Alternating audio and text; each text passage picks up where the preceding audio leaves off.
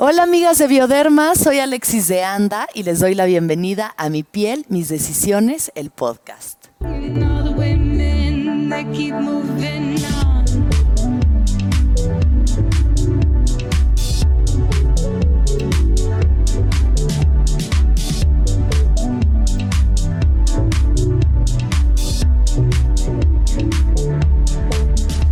Gracias por acompañarnos a otro episodio más de este podcast creado por Bioderma para celebrar los 25 años de Sensibio H2O. Este es un espacio creado por y para ustedes. Queremos reconocer a todas las mujeres que toman decisiones que determinan el curso de sus vidas, respetándose a sí mismas y expresando con libertad la vida que quieren vivir. La historia de las mujeres en el deporte ha sido y es un ejemplo de superación y de lucha. Muchas mujeres deportistas se han abierto paso tumbando los prejuicios y las trabas de la sociedad, reivindicando el papel de la mujer en el deporte e inspirando a muchas jóvenes en el camino, dándole paso a nuevas generaciones de atletas en diversas disciplinas. Estoy muy contenta de recibir a una mujer que ha marcado historia en el deporte mexicano, con 25 años de trayectoria, la primera clavadista mexicana en ganar medallas en campeonatos mundiales, Juegos Centroamericanos, Juegos Panamericanos y Juegos Olímpicos. Vamos a ver de quién estoy hablando. Soy Paola Espinosa, la primera mujer mexicana en ganar una medalla olímpica en clavados. Para poder ganar, entreno todos los días al aire libre. Fotoderm Max Spray es un protector solar dermatológico indispensable en mis entrenamientos. No solo me ofrece la máxima protección exterior ante el sol, sino que internamente incrementa las defensas naturales de la piel para poder entrenar de forma segura bajo el sol.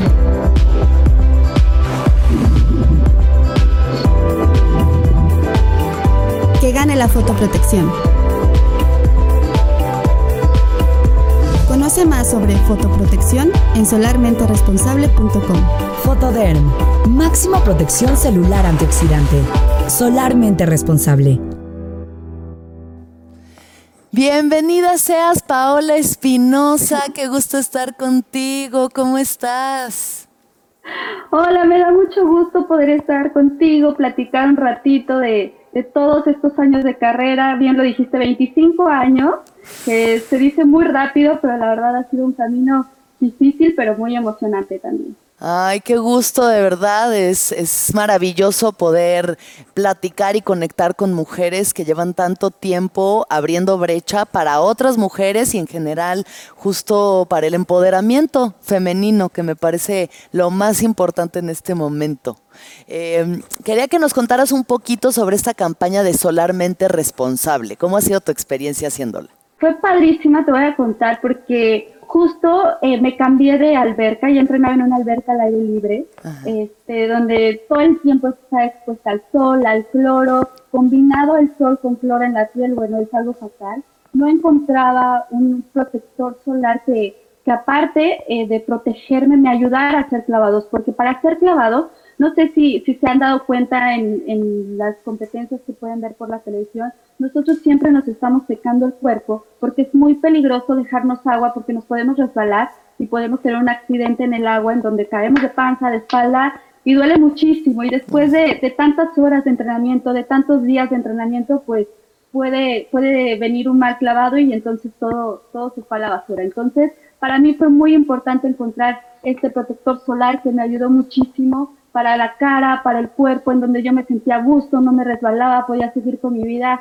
este súper bien, que se complementó con mi vida deportista, con mi vida de mamá y también con mi vida personal. Entonces fue algo padrísimo, fue una campaña eh, muy linda, aparte todos me trataron súper bien, les mm. agradezco muchísimo, pero no hay nada mejor que poder em, eh, decirle a la gente un producto, un protector solar que en serio sientas que te sirve algo que te sale del corazón. Entonces yo estoy feliz de poder estar en esta campaña.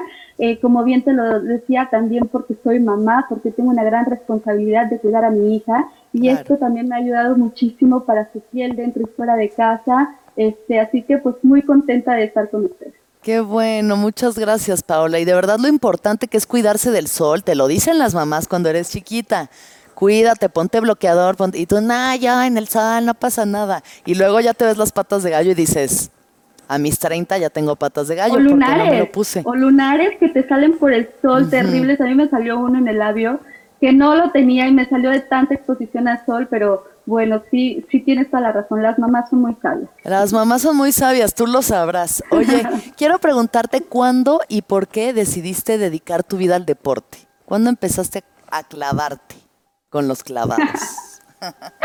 en realidad fue por pura casualidad. Fue casualidad porque no me aguantaban en mi casa, porque era una niña sumamente hiperactiva, en donde ya empezaba a tener problemas en la escuela, en todos lados donde iba yo, pues ya tenía problemas, ¿no? Porque tenía tanta energía que no, no sabía, mis papás no sabían canalizarla bien. Mm. Entonces me llevaron a un doctor y querían darme medicamentos para calmar toda esa energía y, pues mi papá, siendo nadador toda la vida, este, haciendo deporte, dijo, no, yo no le voy a dar medicina a mi hija, mejor la voy a meter al gimnasio, que haga cualquier tipo de deporte, el deporte que ella quiera. Y a mí me gustó mucho los clavados, me gustó el momento de subirme al trampolín o a la plataforma. Eh, en ese momento yo decía, ay, este siento maripositas en el estómago y me gusta. Ahora ya sé que se trata de, de adrenalina. Y... y a ver, yo quiero preguntar, ¿cuál sería un consejo tuyo? Para darse un buen clavado? ok, este, eh, bueno, pues para hacer un buen clavado es sumamente complicado porque necesitas tener mucha fuerza, porque necesitas tener mucha, mucha fuerza mental. Un clavado dura un segundo y fracción, dura muy poquito tiempo. Entonces, eh, tienes que haber entrenado muchísimo y haber hecho muchas repeticiones de ese clavado para poder hacerlo casi perfecto. Entonces, mi, mi recomendación a toda la gente que quiere hacer clavados primero es hacerte amigo del miedo, porque siempre te va a dar miedo subirte a la plataforma de 10 metros o al trampolín de 3 metros, y después hacer lo que siempre has hecho, lo que siempre has entrenado, no querer hacer más. ¿Tú consideras que el papel de la mujer ha cambiado a lo largo de estos 25 años que tú llevas en el deporte? Definitivamente. Mm. Claro que se ha cambiado muchísimo. Eh, tengo la fortuna de conocer a muchas atletas exitosas, eh, ganadoras, y, te voy a contar que en mis inicios, en mi deporte, sí había muchas medallas olímpicas, pero solo de hombres, no había mujeres medallas, medallistas olímpicas. Entonces, em, yo me acuerdo que, que me quedaba a ver los Juegos Olímpicos de Sydney y, en ese eh, momento vi a Ana ganar su medalla, vi a Soraya Jiménez paz mm. descanse ganar su medalla, entonces todo eso a mí me motivaba para, para crecer, pero eran una o dos o tres atletas que, que de todo el deporte que hay en México, solo una, dos o tres, ¿no? Entonces eran muy poquitas, pero para mí fue, fue verlas en la televisión, en unos Juegos Olímpicos, fue como, como la inyección que necesitaba para, de adrenalina, de emoción, de motivación, de empezar a, creer que, los sueños sí se cumplen, que se hacen realidad, que si ellas pudieron, yo también lo podía hacer. Y, así fue mi camino. Fui a mis primeros Juegos Olímpicos, solo fui finalista en cuatro pruebas, no gané medalla, pero yo cuando regreso, mi mentalidad fue, yo quiero una medalla, ahora quiero entrenar más, quiero esforzarme más, porque quiero saber qué se siente tener una medalla olímpica. Entonces, em, en mi deporte te puedo hablar de, de todo este camino, porque cuando yo me hice medallista olímpica, yo iba a los nacionales de, de, plataforma de 10 metros y solo éramos tres o cuatro competidoras mm. en ese entonces. Y después, hoy me doy cuenta que, que, voy a un nacional a ver a las niñas ahora que hacen plataforma de 10 metros, ya son 20, 25 niñas que se animaron, que se atrevieron, que, que ya saben que, que si Paola Espinosa pudo, ellas también lo pueden lograr. Y lo que yo siempre digo, cuando alguien se me acerca y me dice, Pao, es que yo quiero ser como tú, le digo, tú no vas a ser como yo, tú vas a ser mucho mejor que yo, entonces échale muchas ganas y trato de dar consejos para también ir jalando a estas nuevas generaciones de mujeres este, que, van, que van saliendo, que van sobresaliendo y que me gusta verlas ganar, me gusta verlas crecer. Y yo sí creo que el deporte ha cambiado muchísimo. Ya no somos, solo somos una medalla olímpica, sino somos muchas medallas, tal vez apenas avanzando a Juegos Olímpicos, pero ya hay muchos deportes que eso habla de que el trabajo se está haciendo bien. Claro, qué maravilla y, y, eso, ¿no? Ir rompiendo estos techos de cristal y estas barreras que no sé si tú en tu experiencia seguramente alguna vez, ay, no es que tú eres mujer, entonces no, es que las mujeres esto no. O sea, si tuviste que enfrentarte a este tipo de creencias y comentarios como para seguir con tu camino.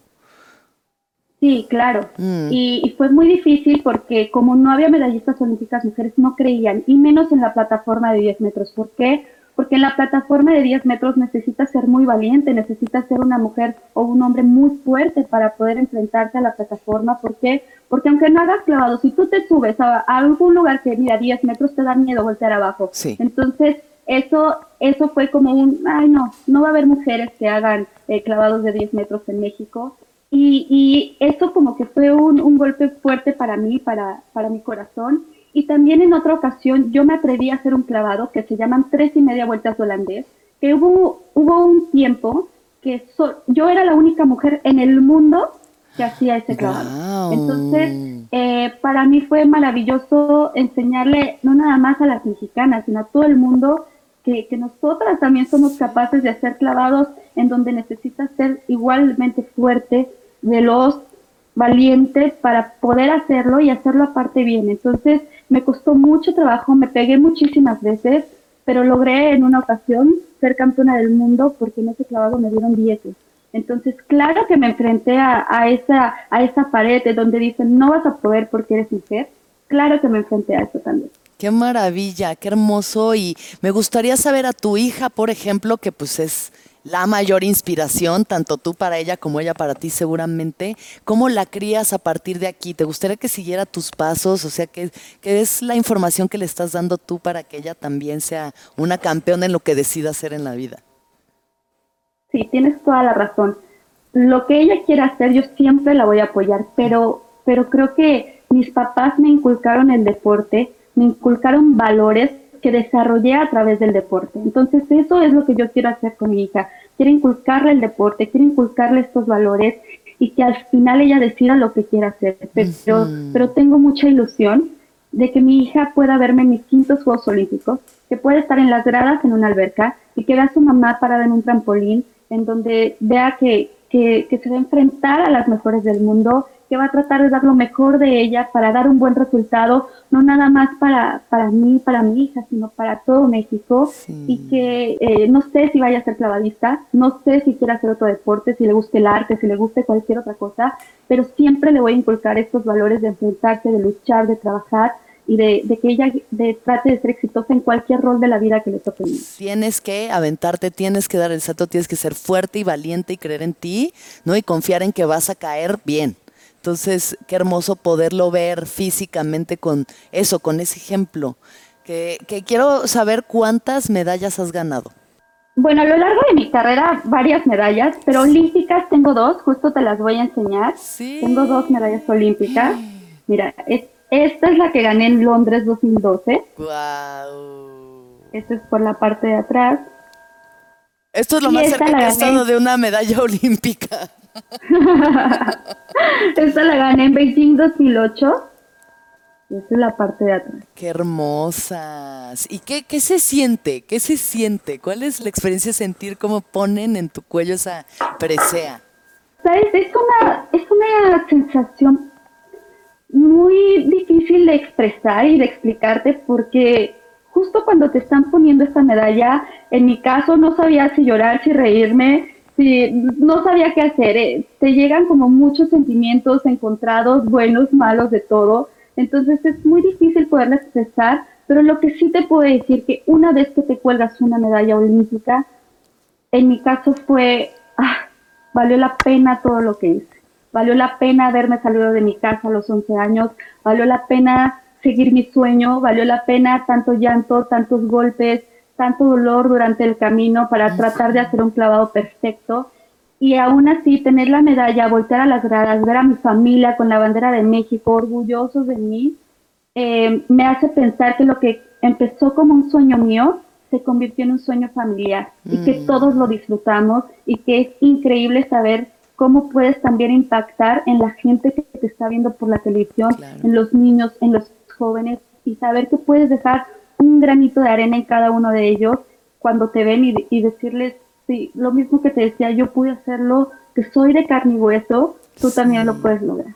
Que justo que me gustaría preguntarte eso, si le pudieras dar un mensaje en especial a todas las niñas o las jóvenes que quieren dedicarse al deporte, ¿cuál sería ese, ese mensaje?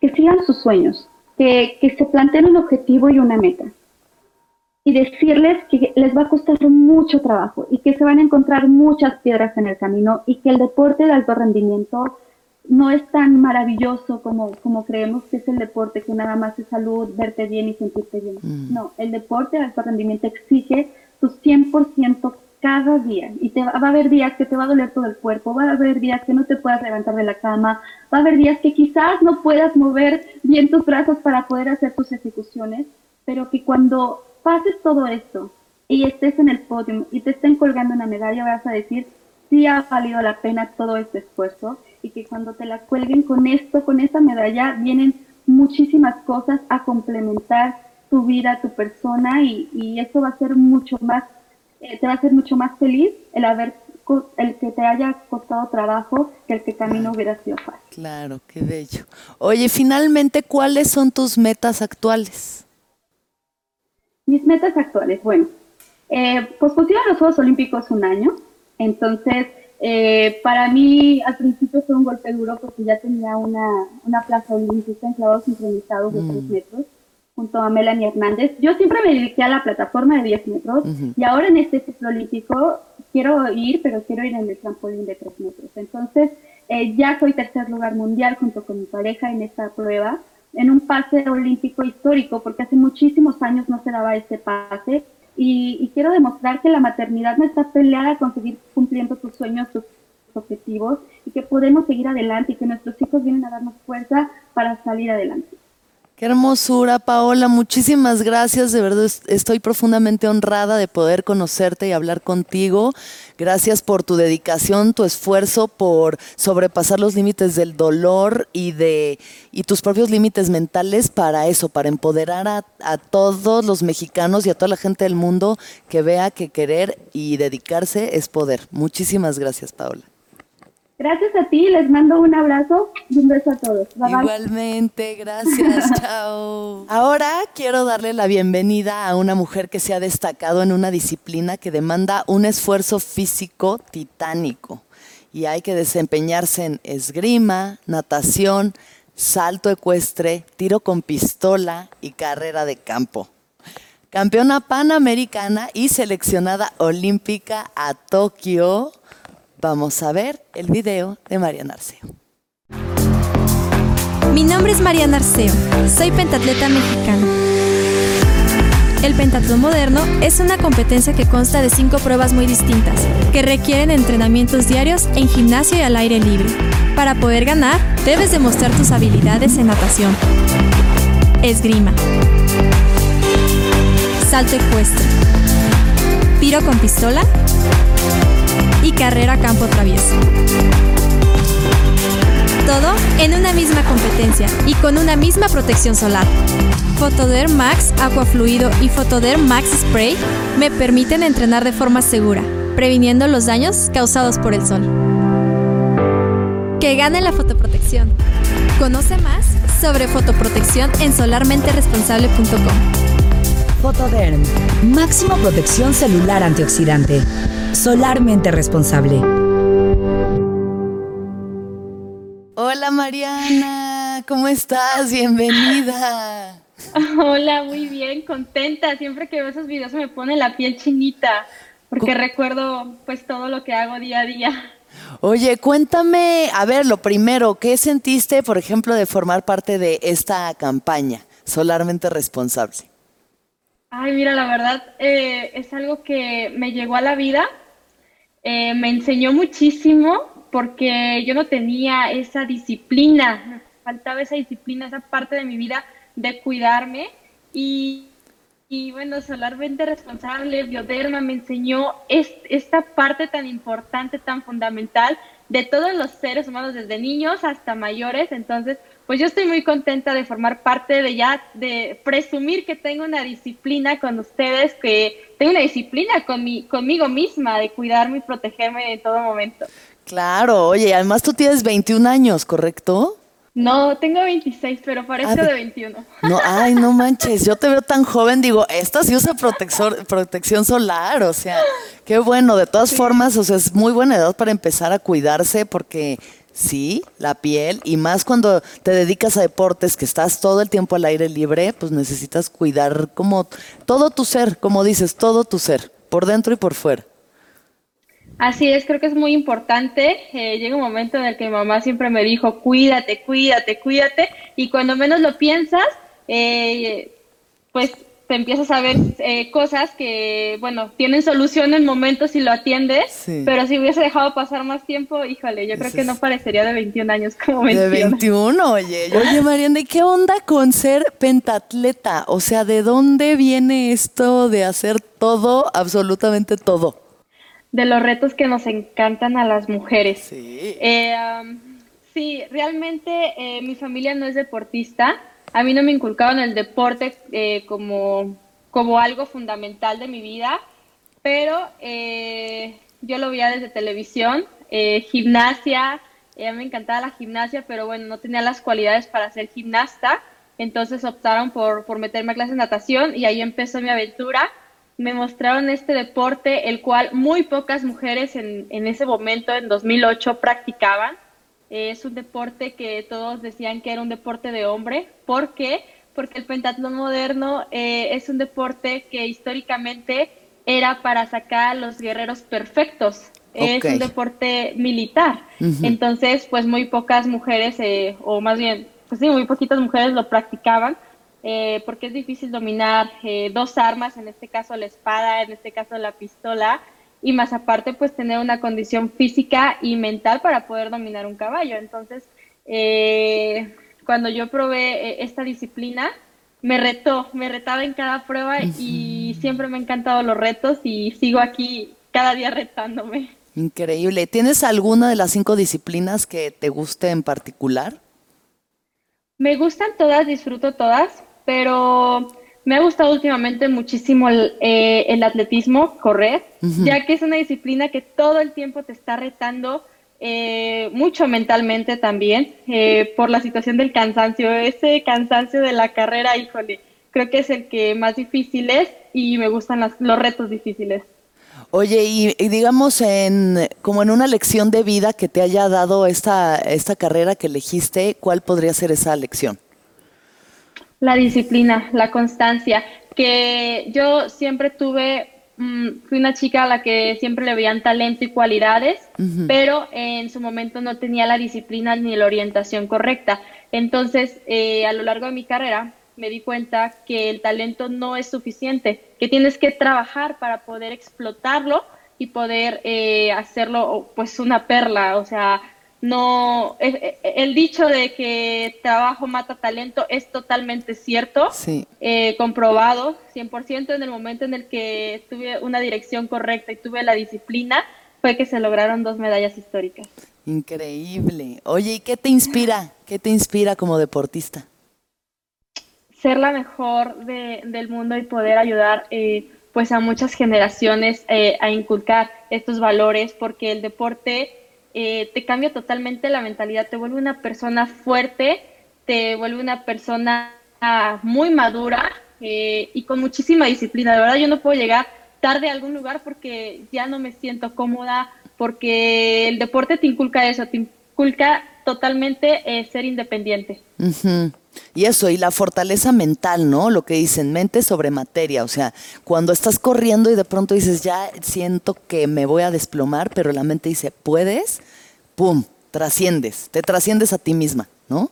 Así es, o a veces es diferente, ¿eh? a veces el cuerpo está súper bien, pero tu mente dice ya no quiero más y tu cuerpo tiene y tu cuerpo sigue y tu cuerpo activa tu mente, o sea que a veces eh, la mente activa el cuerpo y a veces el cuerpo activa la mente, o sea el deporte siempre eh, tiene altas y bajas, entonces tienes que estar compensando todo el tiempo pues esas energías para seguir, para continuar, porque eso es lo que hace la diferencia eh, a la hora de un evento importante.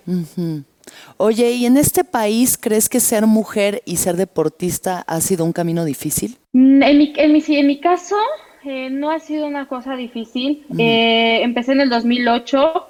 Pero poco a poco pues hemos ido creciendo también, eh, ya hay más deportistas mujeres en pentatlón moderno, pero eh, nunca tuve como una discriminación por, ser mujer, afortunadamente. Eh, creo que he visto historias en las que pues motivan mucho y pues obviamente no permitiríamos como mujeres que nos trataran de una manera desigual. Entonces, en mi caso, pues sí, siempre, siempre me sentí muy segura de mí misma, transmitir eso a las autoridades eh, de ambos sexos para no ser discriminada en ningún momento. Qué maravilla. Oye, ¿y qué se siente representar a México? es lo más bonito. De verdad que, híjole, en el 2019 tuve la fortuna de subir dos veces a dos podiums importantísimos, Campeonato Mundial y Juegos Panamericanos. Eh, escuchar mi himno nacional eh, te llena de un millón de sensaciones, de alegrías, de decir, wow, mi país, y escuchar el himno de verdad se te enchina la piel y sabes que estás haciendo lo correcto por ti, por tu país. Ay, se me enchinó la piel a mí también, nada más de imaginarlo. Yo solo iba a competencias de gimnasia olímpica en la primaria y ya me sentía campeona del mundo. No me imagino lo que sí es ser campeona del mundo. Qué hermoso, qué orgullo. Y, y de hecho lo más bonito, o sea, en el momento no puedes controlar todas las sensaciones que tienes, eh, pero una vez, por ejemplo, que pasa tiempo y asimilas lo que hiciste, de repente tú ves los videos eh, de las competencias que ganaste y dices, wow, ¿cómo, cómo yo, yo, yo estuve haciendo esto? ¿Cómo, ¿Cómo pude yo cruzar esa meta en primer lugar? Wow, o sea, hasta tú misma te admiras del valor que tuviste para enfrentar esa competencia. Mm. Entonces es una, es una sensación hermosa el ver los videos porque créeme que se disfrutan igual que, que cuando estuviste en la competencia porque recuerdas todo lo que trabajaste por ello. Increíble. Oye, ¿y cómo tomaste la noticia del aplazamiento de los Juegos Olímpicos? Bueno, en mi caso fue muy diferente, ya que desafortunadamente tuve que enfrentar yo también eh, en carne propia eh, el virus, el COVID, y tuve, eh, estuve dos meses, un mes en el hospital y otro mes de recuperación, entonces no iba a llegar bien a Juegos Olímpicos, no iba a poder pelear una medalla, ya estoy en final directa. Ok el aplazamiento para mí me vino bastante bien. Ok. Eh, porque es una nueva oportunidad no solo de vivir, sino de poder prepararme para competir por una medalla olímpica. Mariana, qué bueno que en este caso algo que podría haber sido terrible, tanto tener COVID como aplazamiento de juegos, funcionó a tu favor para que ahorita vayas por el oro. Vamos por el oro, mamacita, a enseñarle pues al mundo. Aquí les presumo mis medallas. Presúmenos. Que son las más importantes. Aquí está una, una Copa del Mundo, Mundial, Centroamericanos, Mundial, Panamericano y Panamericano. Únicamente me hace falta la medalla más grande, la que cuesta más trabajo, que voy a pelear para poder completar mi cuadro. Ya viene, ya viene. Ya pronto ahí va a estar manifestada. Oye, ¿y cuál de esas medallas para ti eh, tiene algún valor como especial, una experiencia que hayas sentido más especial? Pues todas tienen un valor muy especial, pero me parece estas dos, que son dos medallas históricas para nuestro país. La primera mujer que logra conseguir una medalla en Juegos Panamericanos, junto con la Plaza Juegos Olímpicos. Y un mes después obtuve esta medalla en el Campeonato Mundial, en histórica también. Eh, fue en relevo de género. Nunca se había logrado y las dos me retaron muchísimo, muchísimo. De verdad fueron medallas que me costaron 12 años de carrera deportiva. Wow. Y pues por eso las, las quiero mucho. Con orgullo, claro que sí. Quisiera saber qué le dirías tú a las niñas que están interesadas en dedicarse al deporte. Que es una decisión muy, muy, muy bonita la que, muy correcta, muy bonita la que, la que tomarían. Es una vida muy divertida, es una vida con mucho compromiso, con muchos dolores también, obviamente, no todo es color de rosas, el cuerpo duele mucho, eh, pero vale la pena, vale la pena cuando cruzas y sabes que cambias muchas vidas, o sea, se cambian muchas vidas porque tú eres el ejemplo de, muchas personas, o sea, tú eres la, la, persona que le da valentía. Y de hecho, yo tengo eh, amigas que corrían muy mal, y de repente llego, las veo en dos años y el ser disciplinada, las veo ahora y corren durísimo y digo, wow, tú me estás inspirando a mí porque yo sé que puedes mejorar con el trabajo. Entonces, no importa eh, qué tan talentosa seas si no tienes el trabajo. Entonces, si trabajas día a día a día, vas a ver una evolución extraordinaria. Así que eh, tengan paciencia, muchísima paciencia tienen que tener chicas y chicos eh, la constancia va a hacer que eh, tarde que temprano lleguen y se va a disfrutar y espero verlos y que me platiquen de todo esto. Mariana, ¿cuáles son tus metas y tus sueños a estas alturas de tu carrera? Además de la medalla olímpica, obviamente. Bueno, pues hacer todo el proceso de selección nacional. Eh, creo que es muy difícil estar compitiendo cuando ya tienes la plaza Juegos Olímpicos, pero es un compromiso que tienes que ir haciendo para evolucionar. Mis metas ahorita, pues sí, o sea, fija, fija, es Juegos Olímpicos. Ya tengo el pase, el pase directo, hay que aprovecharlo. Tengo ya con esto ya dos años de anticipación con el pase. Y bueno, pues también tengo ahí eh, mi fundación que estamos haciendo, trabajando para poder hacer un complejo deportivo para cambiar más vidas con este estilo de vida que es el deporte y pues siempre, ¿no? Cuidándonos también. ¿Cuál es el nombre de tu fundación? Mi fundación se llama Fundación Mariana Arceo. Súper. Y está, está, pues, tiene, está abierta a muchas ramas, pero eh, la voy a enfocar mucho hacia, hacia el deporte para darle, pues, esa, ese cambio de vida que a mí hizo el deporte. Qué maravilla, Mariana. Pues muchísimas gracias, qué placer. De verdad te deseo la mejor de las suertes, las mejores vibras, mucha fuerza, mucha luz para estos próximos años y nos vemos con la medalla olímpica. Sí, espero verlos muy pronto y pues muchísimas gracias por, por la invitación. Para mí es un placer estar con ustedes. Igualmente, Mariana, mil gracias. Cuídate mucho. Un abrazo. Vale. Adiós. Chao. Nuestra última invitada es una joven mexicana dedicada, disciplinada, entregada al surf y campeona nacional. Así que, sin más, veamos el video de Ana Laura. Yo soy Ana Laura González, surfista profesional mexicana.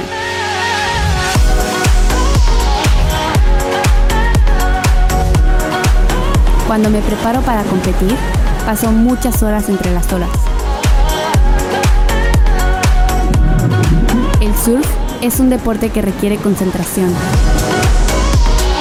destreza, fuerza y un protector solar capaz de cuidar mi piel y respetar el medio ambiente.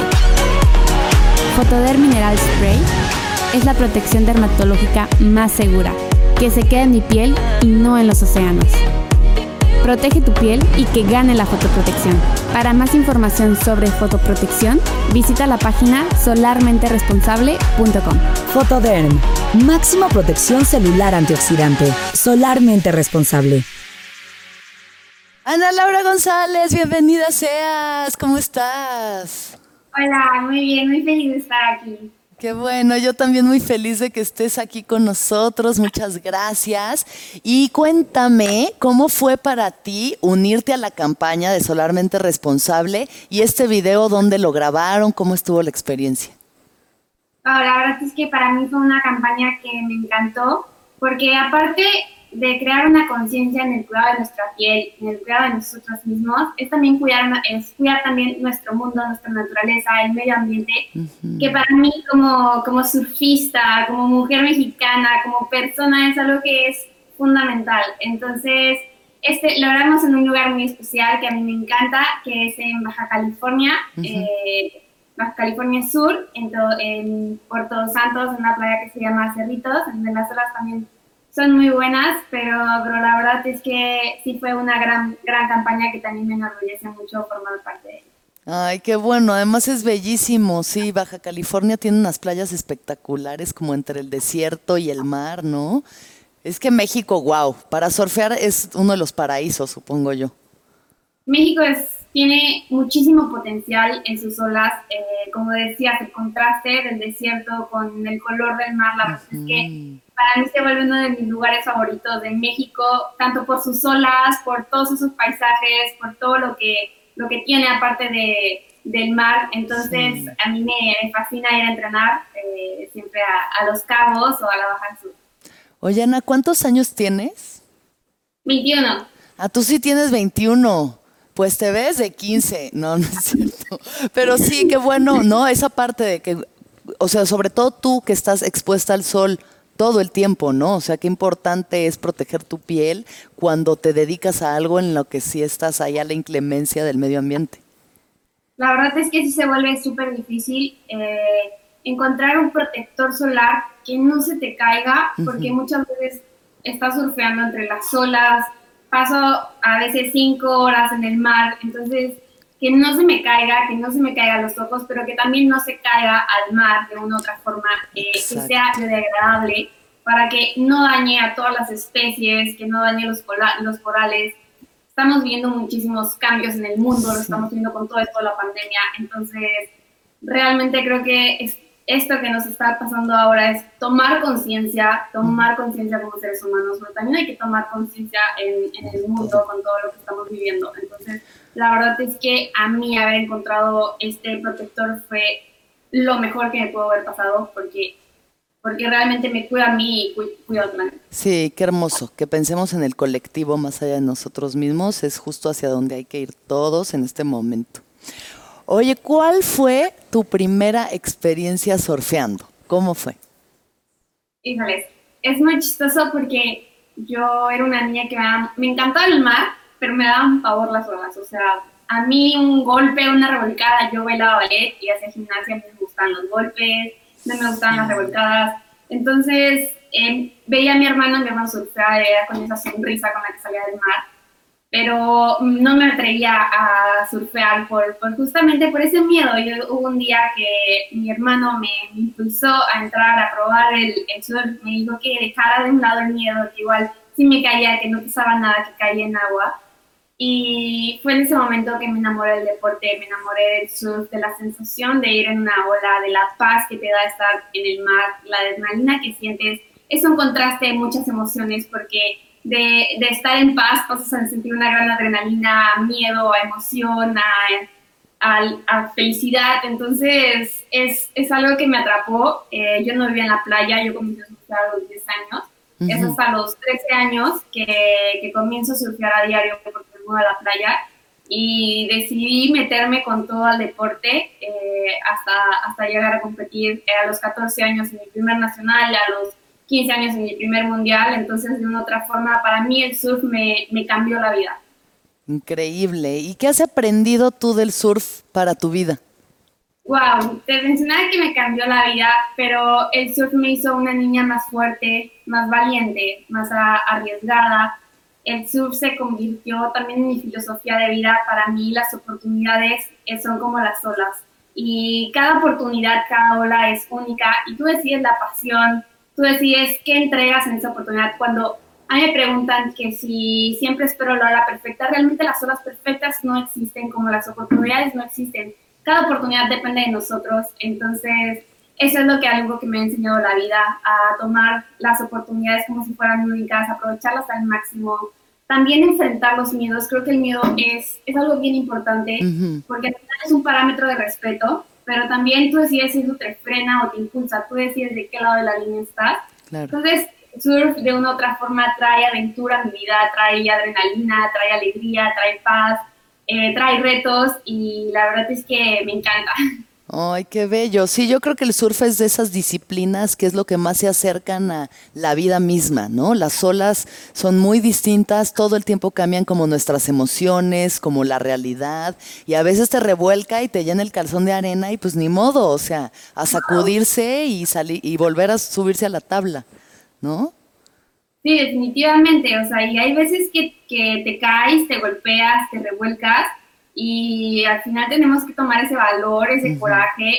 También no es fácil recordar en esos momentos a dónde quieres llegar y por qué lo estás haciendo, pero, pero creo que siempre tener, tener en claro a dónde queremos llegar y creer en nosotros mismos, en que podemos hacerlo, en creer en nuestro potencial, es lo que nos hace dar esa fuerza, ese extra por ciento para regresar en busca de una nueva ola. Sí.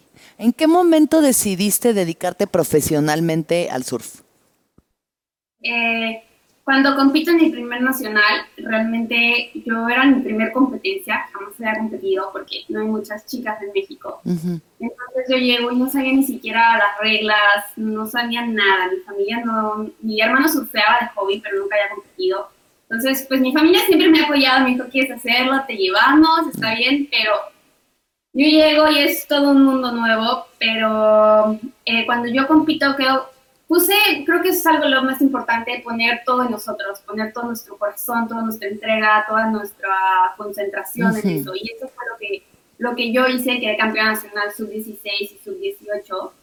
Eh, no sé cómo le hice, la verdad, porque, porque había muchas niñas mucho mejores que yo. Eh, realmente tal vez fue, fue suerte.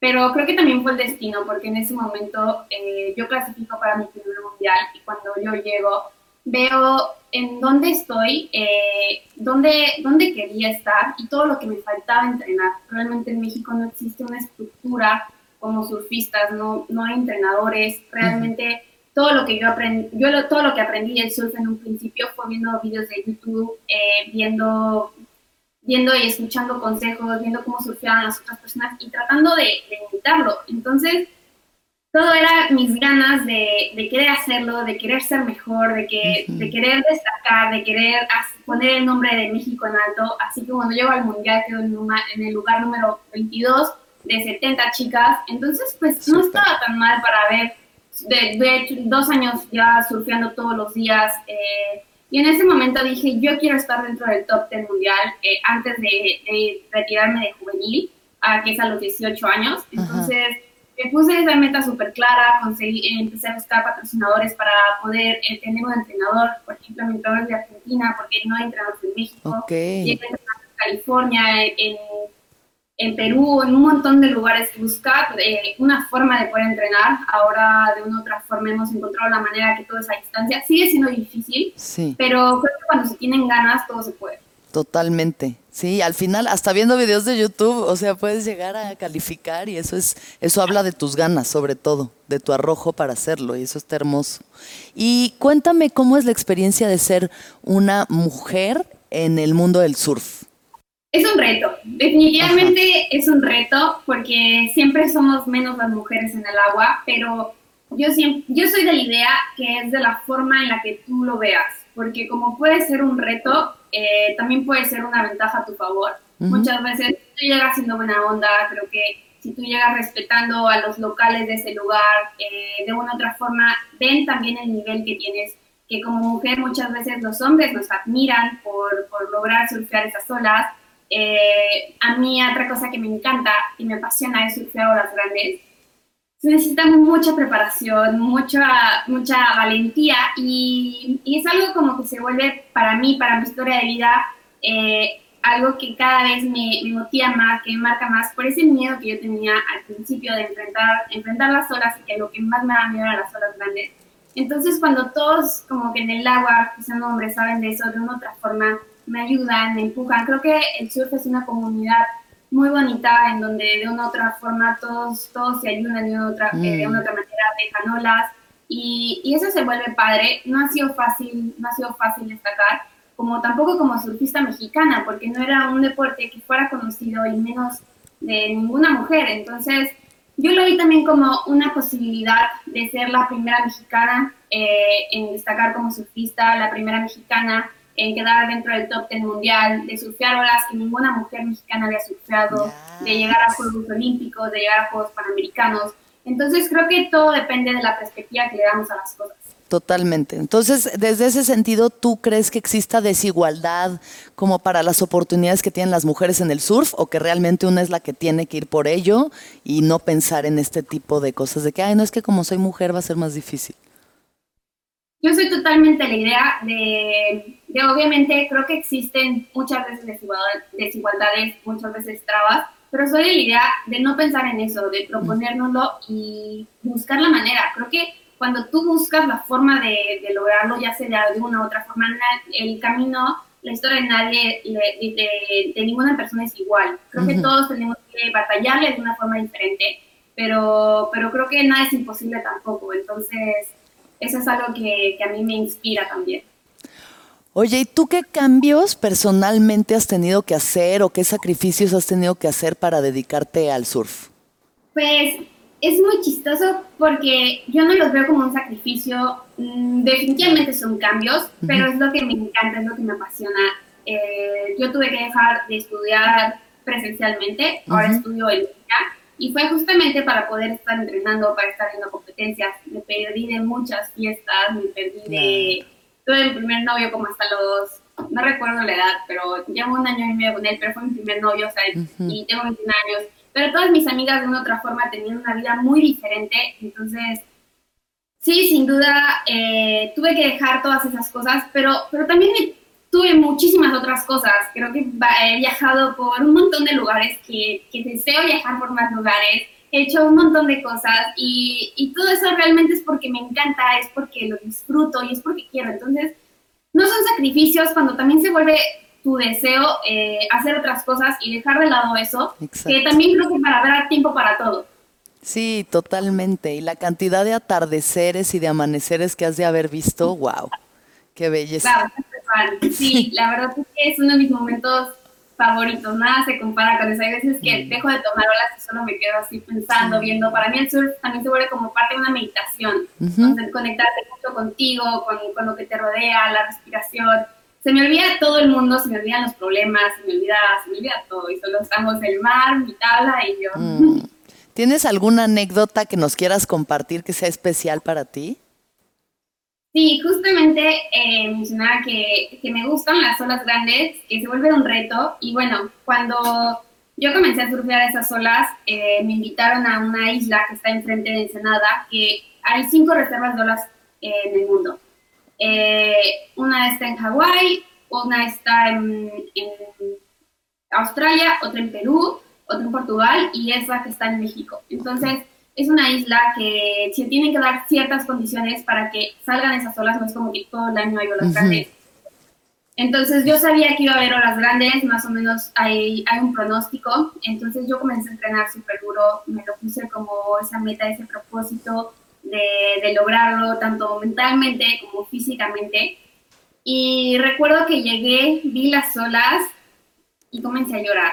O sea, era algo impresionante. En primer lugar, tienes que llegar a 40 minutos en lancha. Entonces te imaginas en mi cabeza, y si me caigo, tengo que, si me estoy muriendo, tengo que esperar 40 minutos a llegar. Y luego Llego, veo, es un arrecife, ni siquiera hay playas, todo hay rocas, agua fría, neblina, tienes que ponerte un traje de neopreno, hay un faro y al lado del faro hay unas tablas. Y dije, ay, qué bonitas son las tablas. ¿Y de qué son las tablas? Y me dicen, no, pues son de los surfistas que se han muerto, es como el cementerio. Ay, no aguantas.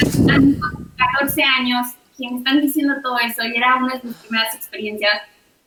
Pero por lo que más eh, me enorgullece ese recuerdo, por lo que más me también me inspira ahora es, es por la decisión de, de hacer las cosas, de creer en mí, porque al final de cuentas también es creer en todo el trabajo que hemos hecho a lo largo, a lo largo de los días, en todos los entrenamientos, en todos los días, en todas las decisiones que tomamos en, en nuestra vida diaria.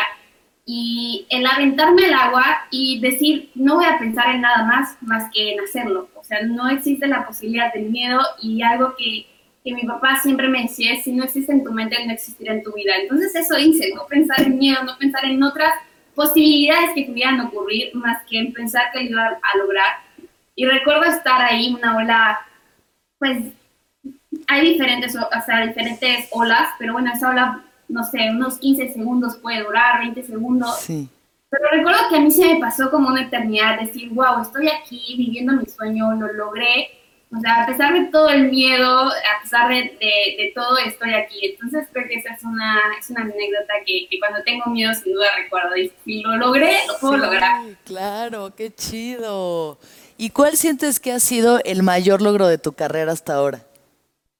El mayor logro de mi carrera ha sido, yo creo que, eh, ser noveno lugar mundial en Portugal. Justamente también fue como esa esa, esa meta que yo me propuse cuando comencé a competir, este, ninguna mexicana había pasado del número 20 en todo el en todo en toda la historia de México. Entonces fue mucho trabajo hacer tratar de de buscar hacer las cosas de una otra forma diferente, de buscar hacer las cosas a mi manera, porque la mayoría de surfistas tienen a sus papás surfistas que los enseñan o tienen mm. una estructura de donde aprender. Entonces, sin duda a mí el obtener ese resultado me costó, me costó muchísimo trabajo, pero, pero es en esos momentos cuando también, como lo mencionaba Paola, como lo mencionaba Mariana, cuando todo vale la pena y cuando te, cuando te motivas a querer más, cuando te motivas a, a decir, si pude esto, puedo más. Entonces creo que ese, ese resultado es muy significativo para mí. Increíble. Felicidades por eso y obviamente vendrán muchísimos más logros que, ¿Qué ejemplos son ustedes de disciplina y constancia? Cuando yo a veces hacer media hora de un video de cardio en YouTube, ya digo, ay, no, ya me cansé. Oye, Ana, ¿qué le aconsejarías a las jóvenes, a las chicas que quieren dedicarse a lo que te dedicas tú, a surfear? Em, ¿Cuál podría ser una perla de sabiduría que les des a estas chicas? Que se arriesguen, que, que, no lo duden, que al final de cuentas no pasa nada si se caen, no pasa nada si les revuelca una ola. Así que arriesguense, es un deporte hermoso que a mí en lo personal me ha cambiado la vida. Entonces no dejen que el miedo las frene, no dejen que, que sus inseguridades o muchas veces tampoco se dejen encajonar por estereotipos que la sociedad nos cuando comencé a surfar fue algo que, me costó mucho como surfista. Entonces, si es lo que les apasiona, si es lo que quieren, arriesguense y, y háganlo. Agarren la ola, que si no se les va, agárrenla a tiempo, si no la revuelca. Muchísimas gracias, Ana. ¿Alguna otra cosa que quieras compartirnos antes de despedirnos? Nada, pues agradecerles a todos ustedes, mandarles también un saludo a todo, a todo el mundo que nos está escuchando y decirles que en la vida. Muchas gracias, gracias hermosa, un placer estar contigo aquí, conocerte y te deseo todo lo mejor en tu carrera, que estés siempre sana, que, que surfees hermoso y que disfrutes cada día que estés en las olas. Muchísimas gracias. Gracias, nos vemos. Chao. Es momento de concluir con este episodio Campeonas de Oro y me siento muy honrada de haber compartido con nuestras invitadas de oro. Mujeres que demuestran tenacidad, exigencia, perseverancia y ponen en, en alto el nombre de México. ¡Woo! A tope, para arriba mujeres, para arriba. Muchas gracias por acompañarnos una vez más en el podcast Mi piel, mis decisiones. La próxima semana se viene un episodio de lujo para festejar con ustedes la Navidad en compañía de nuestras beauty vloggers favoritas y mi querida Marcela Lecuona. Prepárense con su recalentado y síganos en nuestro canal de YouTube y Spotify para que no se la pierdan. Yo soy Alexis de Anda, también síganme en mis redes sociales, arroba Alexis de Onda, y nos vemos pronto en Mi Piel, Mis Decisiones, el podcast. ¡Chao!